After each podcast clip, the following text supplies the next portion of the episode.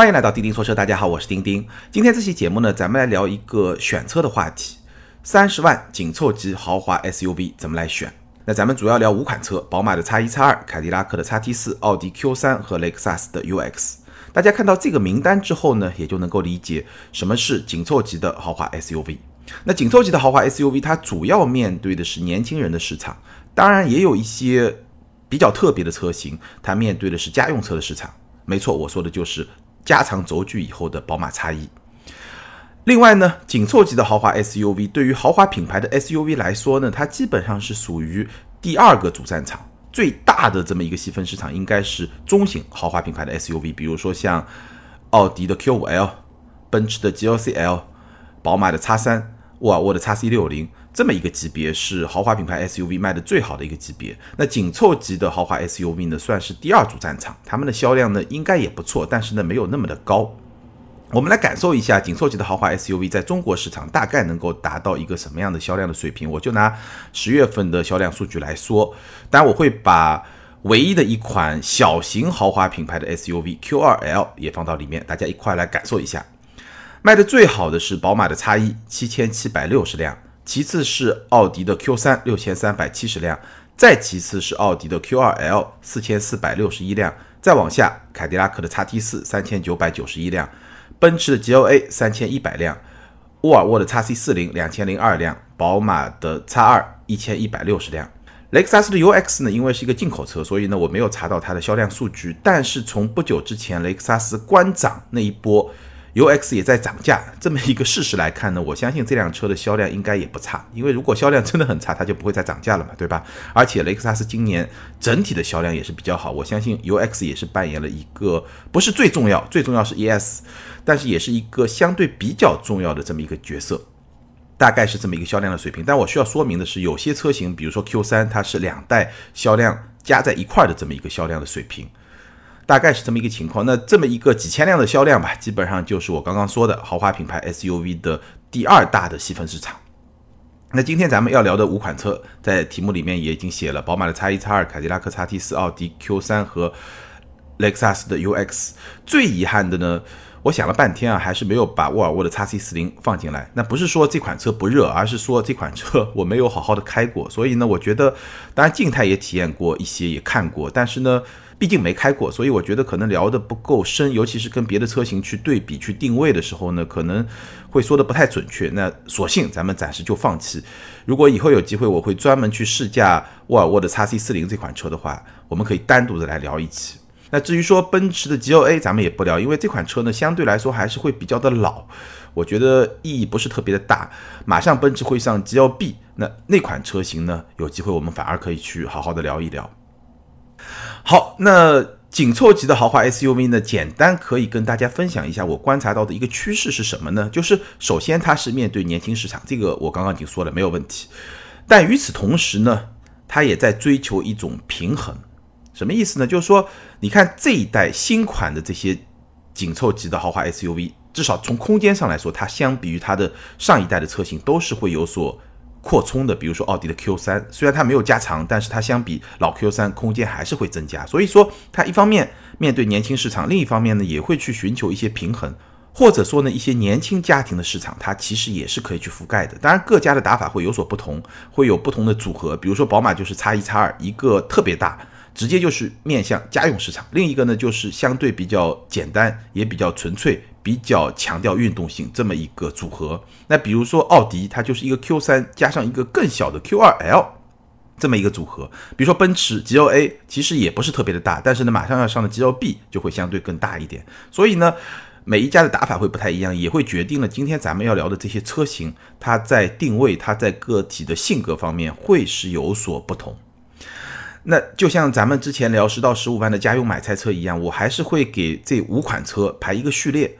怎么排呢？就是从家用到运动排序，依次是宝马的 X1、凯迪拉克的 XT4、奥迪的 Q3、雷克萨斯的 UX 和宝马的 X2，大概是这么一个序列。当然，从这个序列里面，大家其实也能够看到一个很有意思的现象，就是说排在最家用的和最运动的都是宝马，一款是长轴版的 X1，一款是 X2，所以这个其实也能够看到宝马在这个市场它的布局是比较。充分的，或者说是比较完整的两款车，主打两个不同的细分市场，或者说主打一个细分市场里面两个更细分的细分市场，可以这么去理解吧？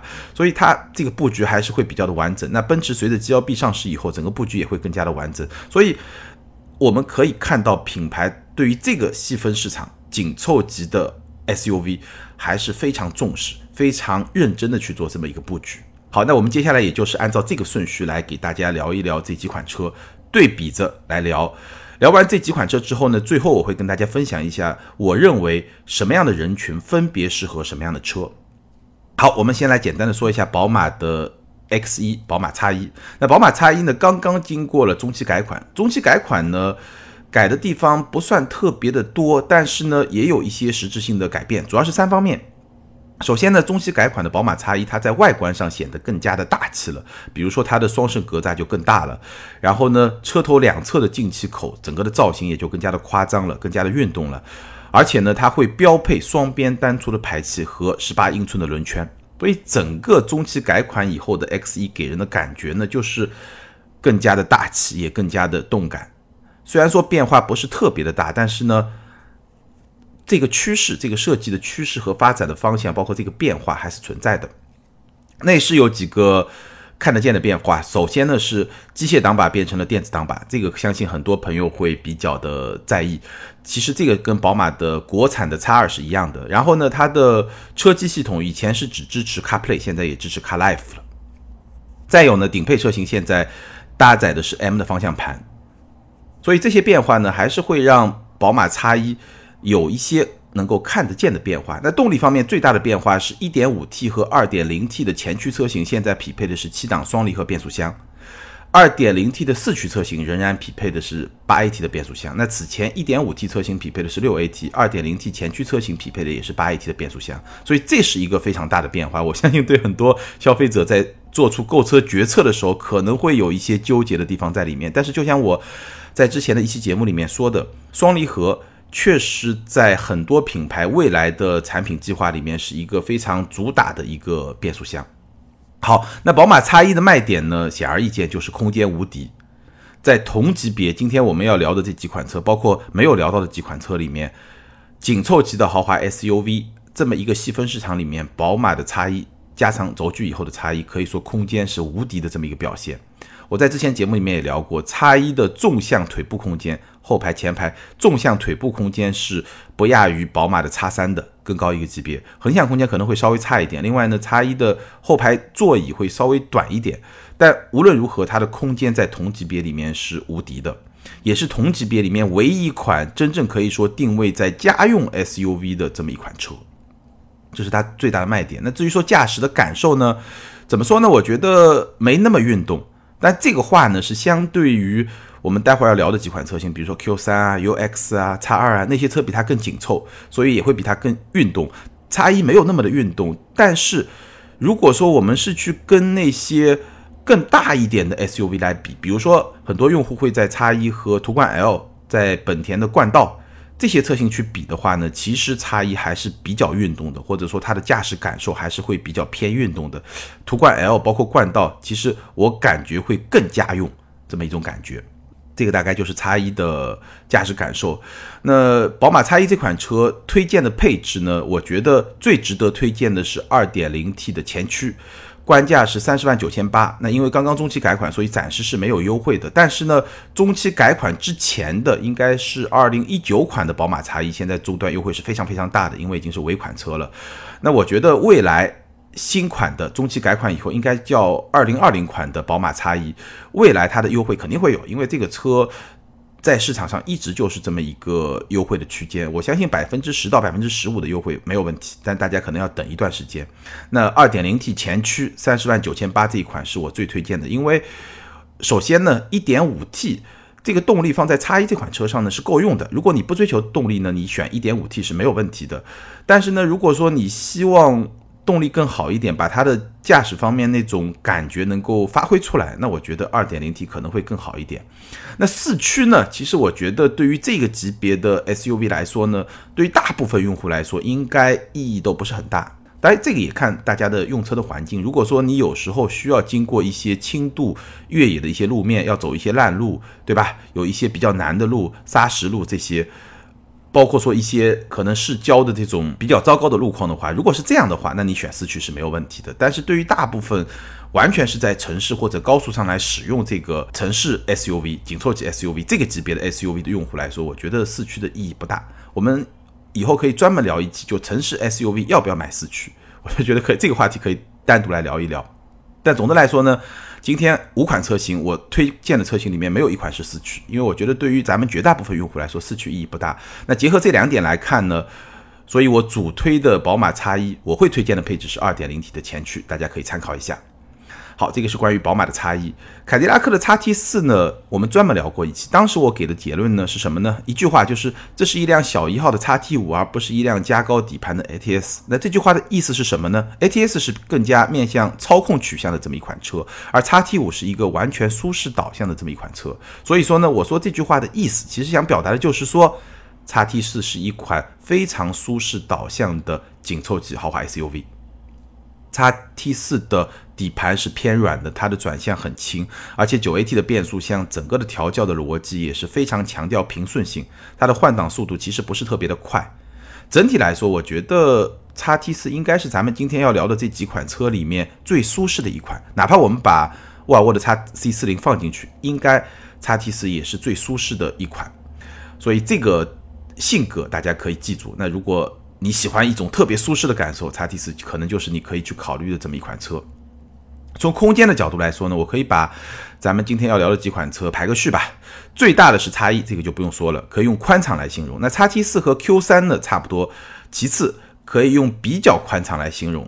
叉二呢再次，我觉得就是一个刚刚够用的水平。那 U X 呢后排空间最小，只适合短途的将就。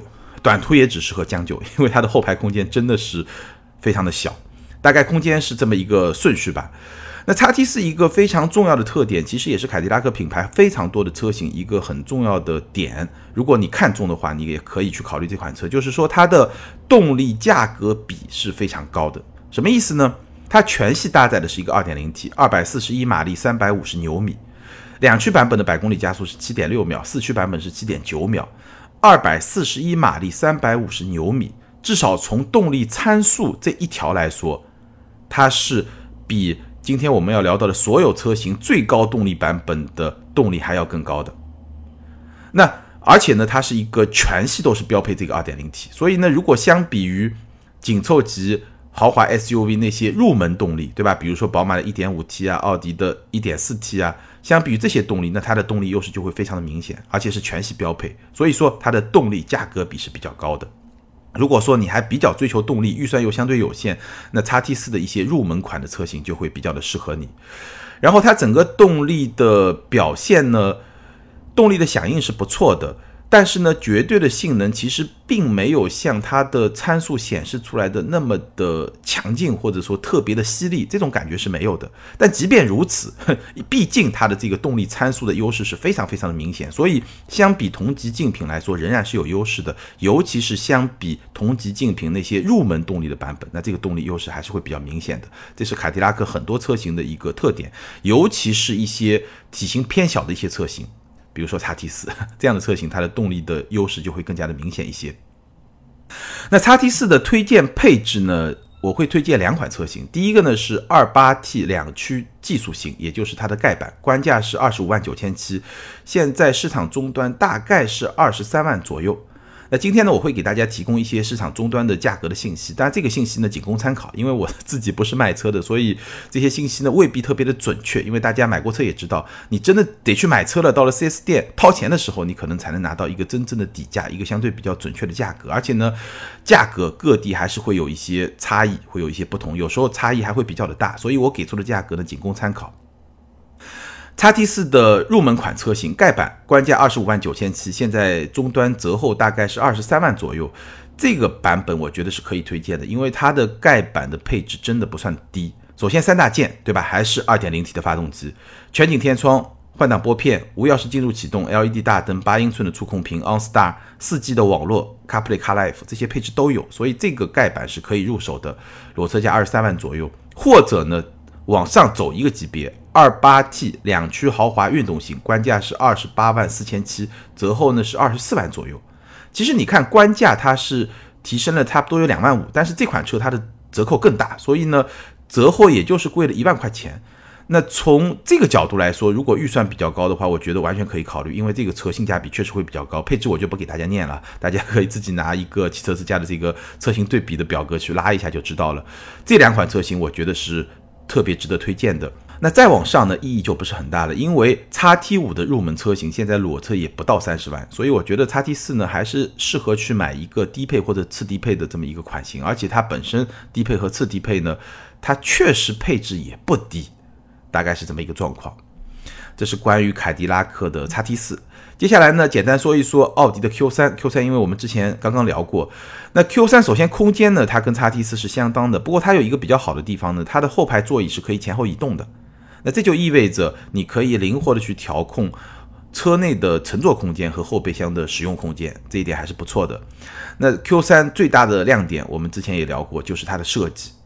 棱角分明的直线和折线，多边形的设计，无论是外观和内饰，都有非常多的这种让你觉得非常精神、非常有设计感的这么一种设计。我觉得 Q 三在这个级别的市场里面，从设计上来说，应该也是独树一帜的，无论是外观还是内饰。当然，设计这个问题呢，咱们在音频里面也说不清楚。有兴趣的朋友可以去看看，我也拍了一个视频，而且拍的非常的精美，这个有点自卖自夸是吧？拍的还不错，就整个的视觉的感受，整个的调性应该还不错。如果说大家对 Q 三这款车，哎，它到底长得怎么样？这个视觉的感受怎么样？大家可以去看一看，去我们的微信公众号“钉钉说车”，去汽车之家或者去 B 站、微博都可以看到。那 Q 三的车机，我在聊 Q 三的时候也说过，车机呢，或者说科技感呢，曾经是 Q 三的一个卖点，现在呢，应该已经算不上卖点了。但是呢，我觉得仍然可以算是亮点，尤其是在今天咱们要对比的这个。这些车型里面怎么说呢？因为在这个细分市场里面，比如说宝马的 X 一和 X 二，它还没有搭载最新版的 iDrive，包括说今天咱们没有专门来聊的奔驰的 GLA，也没有搭载奔驰最新的 MBUX。那在这种前提下的话，我觉得 Q 三的这套简化版的奥迪的最新版本的车机，应该说还能谈得上是一个亮点。那如果说未来，宝马啊、奔驰啊这些车型都搭载上他们最新版本的车机以后呢，那 Q 三这个车机呢就只能说比较普通了，大概是这么一个状态，可以对比一下来说。从驾驶的角度来说呢，我觉得 Q 三是一辆比较平衡的车，它会比凯迪拉克的 x T 四更加的运动，但是就运动属性来说呢，它不如雷克萨斯的 UX 和宝马的 X 二，所以呢，今天的五辆车从家用到运动，它正好排在最中间，这个位置也基本上能够。说明它是一个最平衡的这么一个车，整个的行驶质感是不错的，舒适性是不错的，而且呢，车身也是比较紧致的，过弯也是比较灵巧的，所以在舒适和操控这两者之间，Q 三是一个相当平衡的这么一个状态。那推荐的配置呢，我上期节目也说了，简单再重复一下，四零的时尚，这个是我主推的，因为二点零 T 的低功率版本，我觉得。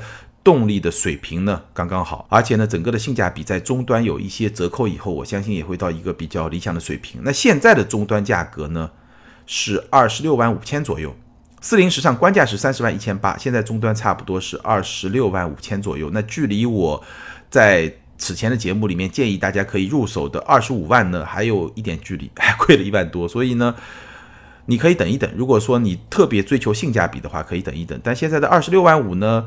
我觉得也可以开始考虑，或者说开始看起来应该问题也不是特别的大。那另外一款值得推荐的就是入门款。如果说你对动力没有太高的要求，你就想要一辆奥迪，就想要一辆 Q 三，对它的设计非常的满意，那入门款二十七万一千八，现在折后是二十四万左右，我觉得也是可以考虑的。对于那些预算比较有限的用户来说，也是可以考虑的。好，这个是关于 Q 三。接下来呢，聊一聊雷克萨斯 UX。UX 呢，其实我们也专门聊过一期。这辆车最大的特点就是它的特点非常的鲜明，无论是亮点还是槽点都非常的鲜明。那我曾经特别的夸奖过 UX 的驾驶感受，我们可以简单的回顾一下。我觉得驾驶感受是它的亮点，尽管它的用户真正为它买单的人可能未必特别在意这一点，但是呢，我觉得仍然是它的一个加分项。用几个词来形容，首先非常的平顺，非常的轻快，非常的敏捷，也非常的舒适。所以当时我的形容就是童叟无欺，男女通吃。平顺和轻快主要是它的动力系统决定的，因为 UX 主打的就是一个混动的车型 UX 二六零 H，它好像有六七款车型，只有一款是。非混动车型，所以它主打就是 UX 260h。那这款车呢，它的动力系统是一个146马力的2.0自吸发动机，加上一个109马力的电机，整套系统的最大功率是184马力，百公里加速8.5秒。但是呢，因为它在急加速开始的那个瞬间是电机会辅助发力，所以呢，整个的动力响应会比较快，会让你感觉上像是一辆七秒多的车在急加速的瞬间，但后劲。哎，会稍微弱一点，但是这个车主要毕竟还是在城市里面，在城市高架路开，对吧？所以在这个比如说八十以下这个速度范围内，你会感觉上这个动力表现是非常非常出色的。而且呢，混动系统当然也是非常的平顺，所以呢，平顺轻快、敏捷呢，主要是因为这辆车它的坐姿是非常低的，它的重心也很低，所以开起来呢有点像开轿车，而不太像开一辆 SUV。今天咱们聊的这五款车里面有这种属性的是 UX 和 X 二。这两款车是有这种属性，就是你开起来会感觉到更像是在开一辆轿车，而不是在开一辆 SUV，非常的敏捷。再有呢，舒适。这个舒适主要有两部分带来，第一个呢，它的底盘是比较有韧性的；第二呢，它的座椅非常的舒适，而且有一定的包裹性，所以坐在上面非常非常的舒服。所以这辆车呢，开起来很舒服，这个是一个非常。明确的这么一个亮点。那除此之外呢？雷克萨斯的品牌、质量、可靠性、保值率，而且它是一辆进口车，又有混动设计呢，也很有特点，对吧？所以这辆车的亮点还是非常多的。但是这辆车的槽点也非常非常的明显。第一呢，就是小，它是同级最小的，而且这辆车我觉得它的后排吧，真的哪怕是短途的使用也是非常非常将就的。所以买这辆车，我基本上就觉得这个后排最好是百分之。五或者甚至百分之三以下的使用场景上才会用后排，勉强应急用没有问题。但是呢，基本上就是这个车就是用前排。其实从某种角度上来说，我觉得 UX 可以算作是雷克萨斯 CT 车型的一个替代车型。你这么来理解，它跟 CT 比空间还是会更好一点。所以你这么来理解呢，可能能够更好的去理解它的定位。非常小，这是第一个槽点。第二呢，就是贵。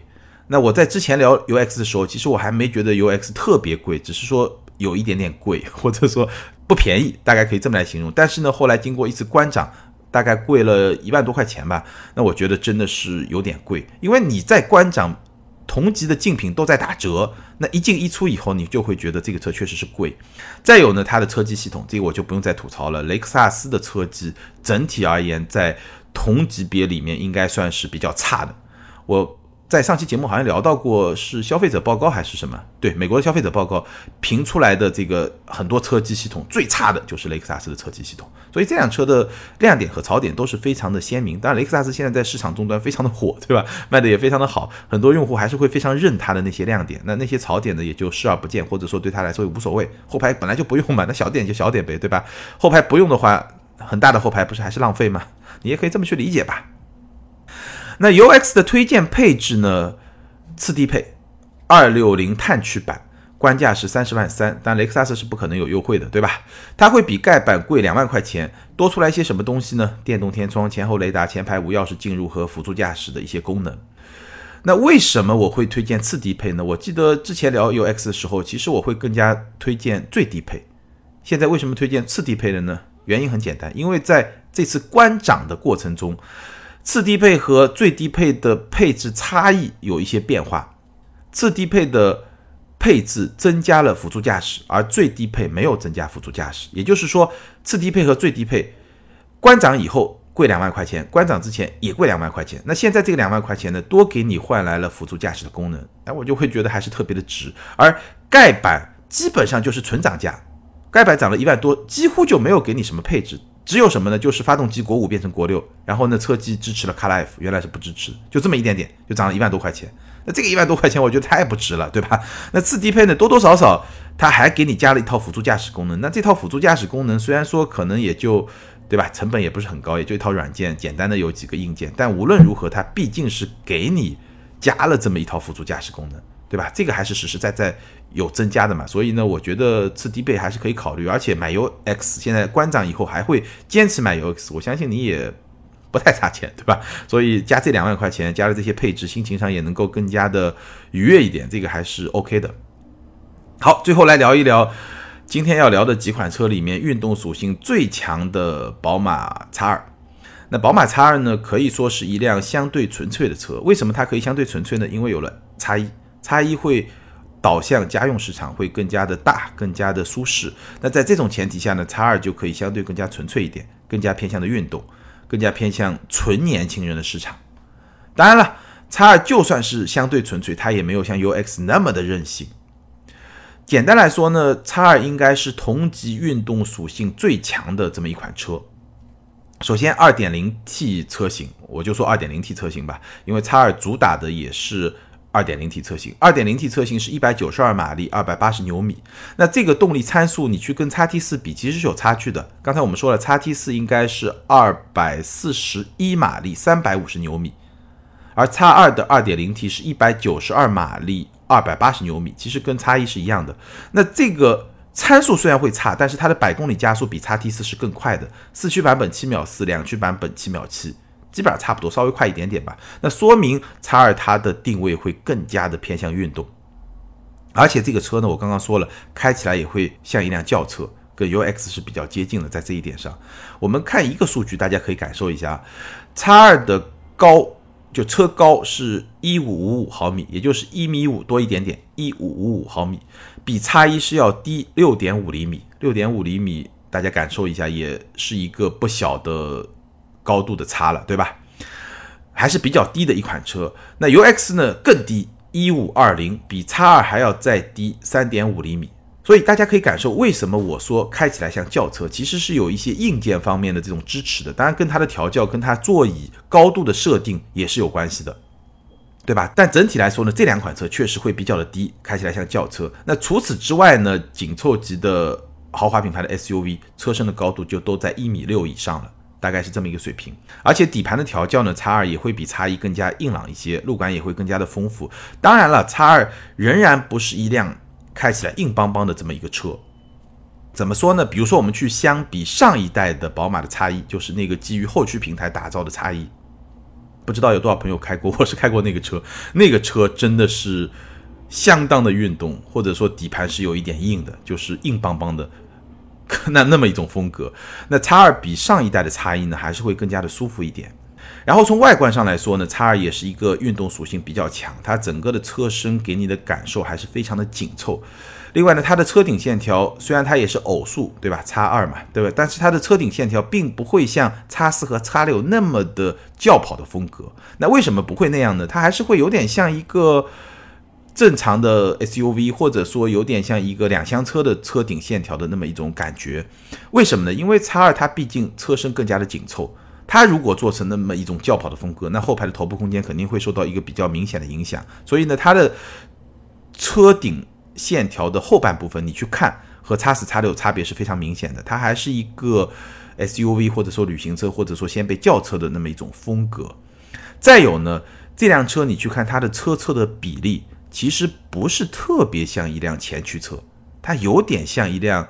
基于后驱平台的车的这么一个车身的比例，或者说有点像上一代的宝马叉一的这么一个车身的比例，你从侧面去看，包括它的定位。所以说，虽然这是一个前驱平台打造的车，但是我觉得从精神气质上来说，我觉得它更像是上一代叉一的继承者。因为上一代叉一的特点就是非常的运动，非常的硬朗底盘，然后呢，车内空间又是比较小的，就是这么一个风格，所以跟现在的这个叉二其实是非常接近的。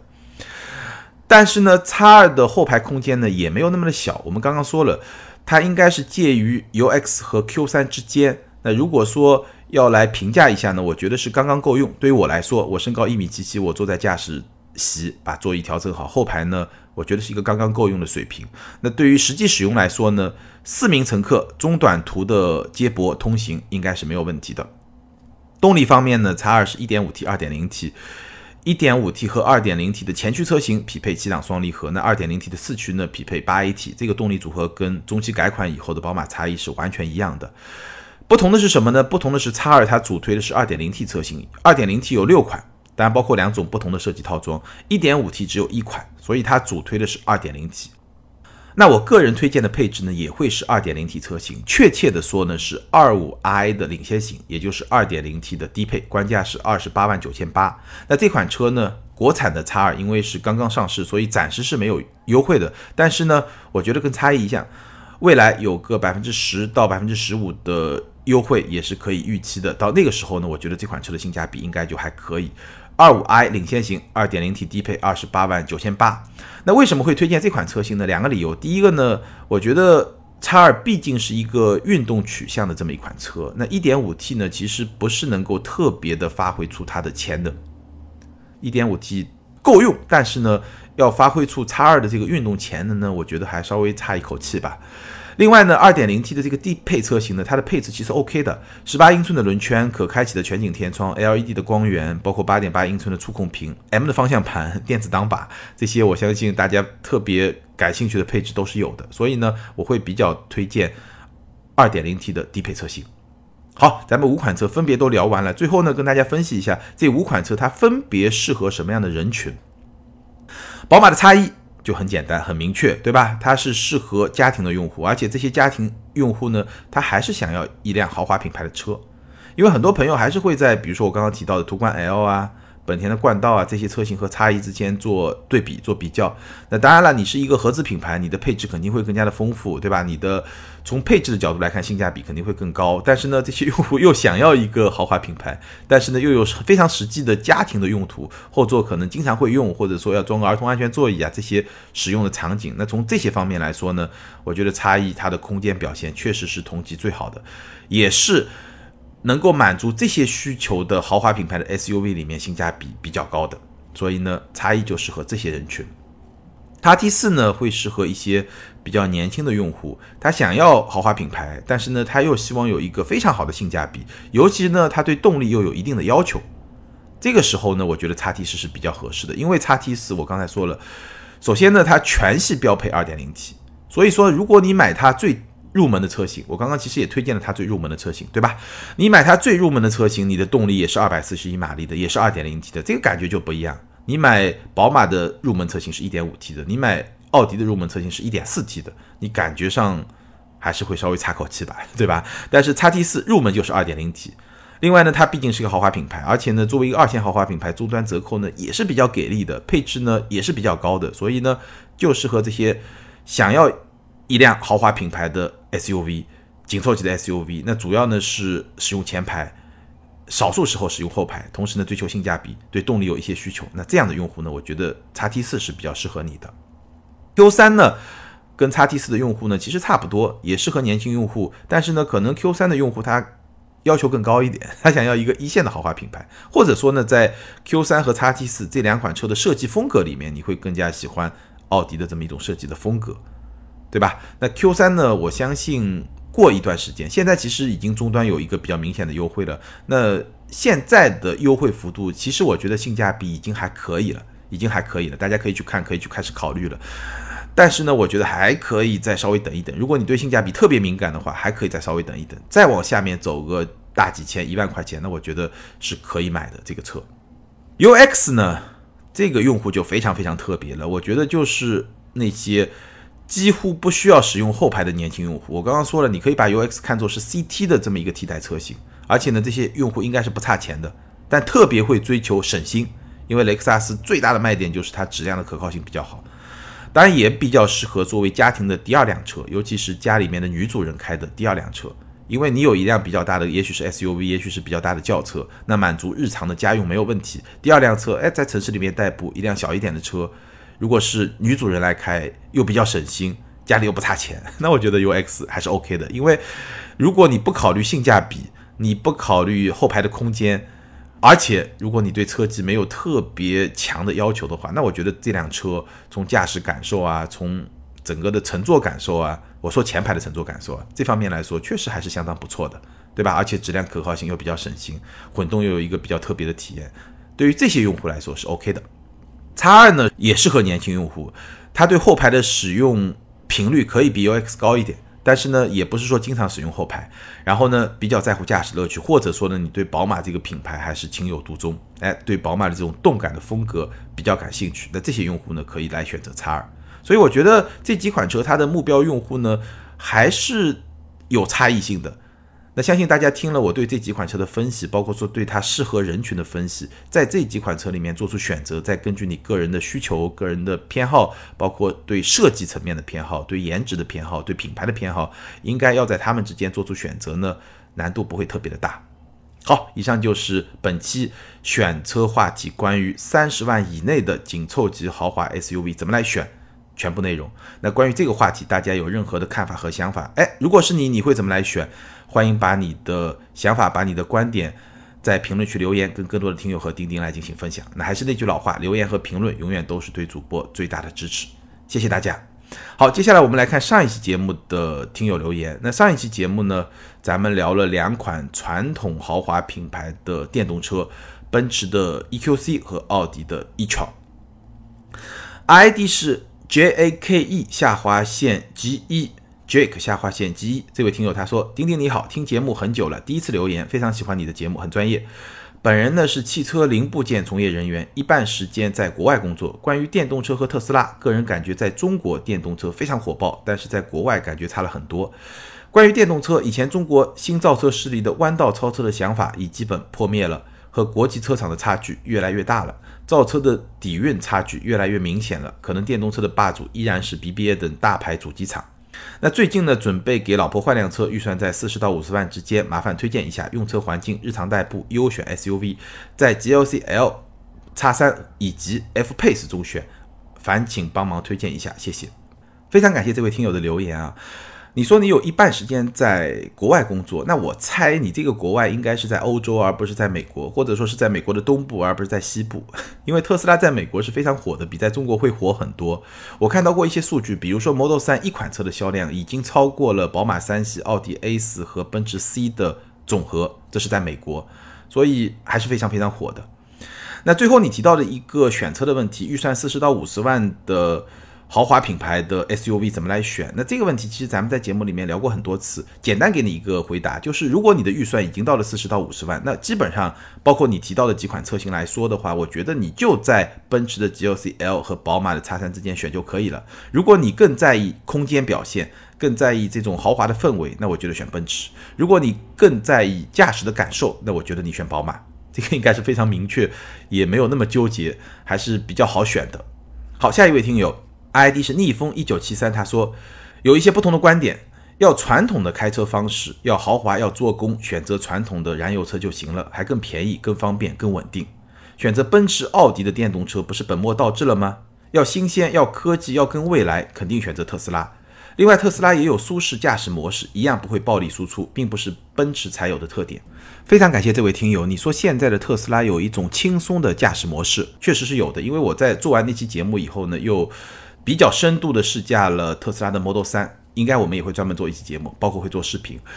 深度试驾了这款车以后呢，确实现在的特斯拉是有一个轻松驾驶模式，而且在这种模式下，它的动力输出的特点非常像汽油车。所以这位听友说的是对的，感谢这位听友的补充啊。那前面你说不同的观点，你就说，如果说我要传统豪华这些东西，那我就去买一个汽油车就够了，对吧？如果我要纯电动未来的这些东西，我就去买特斯拉。买奔驰、奥迪的电动车好像特别的奇怪，对吧？但其实我觉得市场很大，不同的用户有不同的需求。对你来说，按这个逻辑来理解没有问题。但是有些用户他想要电动车，当然可能有很多不同的原因，可能是他为了要想要一块牌照，或者说他想要电动车的这种驾驶的这种感觉，动力输出。更快，重心更低，整个的操控享受也会比较好，同时呢，舒适性也不错。可能他想要这些东西，对吧？无论怎么样，他想要一辆电动车，但与此同时呢，他又不太能够接受特斯拉的做工、特斯拉的这种氛围，包括特斯拉的设计，可能他也不喜欢。这个非常正常，对吧？不同的用户有不同偏好。那对于这些用户来说，可能奔驰、奥迪，包括未来宝马的电动车，就是一个比较好的选项。特斯拉确实非常的强大，我们会专门聊 Model 3以及我对特斯拉的很多的观点和看法，但是。很难说一个品牌能够满足所有的市场的需求，非常非常难。所以还是那句话嘛，青菜萝卜各有所好，对吧？市场产品更加的丰富，更加的多元化，我觉得还是一件好事。好，感谢所有听友的留言，也欢迎这两位听友把你们的联系方式通过个人微信号全拼的钉钉小马甲留给我，你们将获得的是由途虎养车网赞助的美孚一号经典系列小保养体验券，价值四百五十元。那再次提醒，具体的领奖方式一定要参考咱们每期节目的简介。好，更多精彩内容，欢迎关注我们的微信订阅号“钉钉说车”，在那里你可以看到我们的视频节目。当然，你也可以通过新浪微博钉钉说车钉钉来跟我进行交流和互动。感谢大家的支持和陪伴，咱们今天就聊到这儿，下周接着聊，拜拜。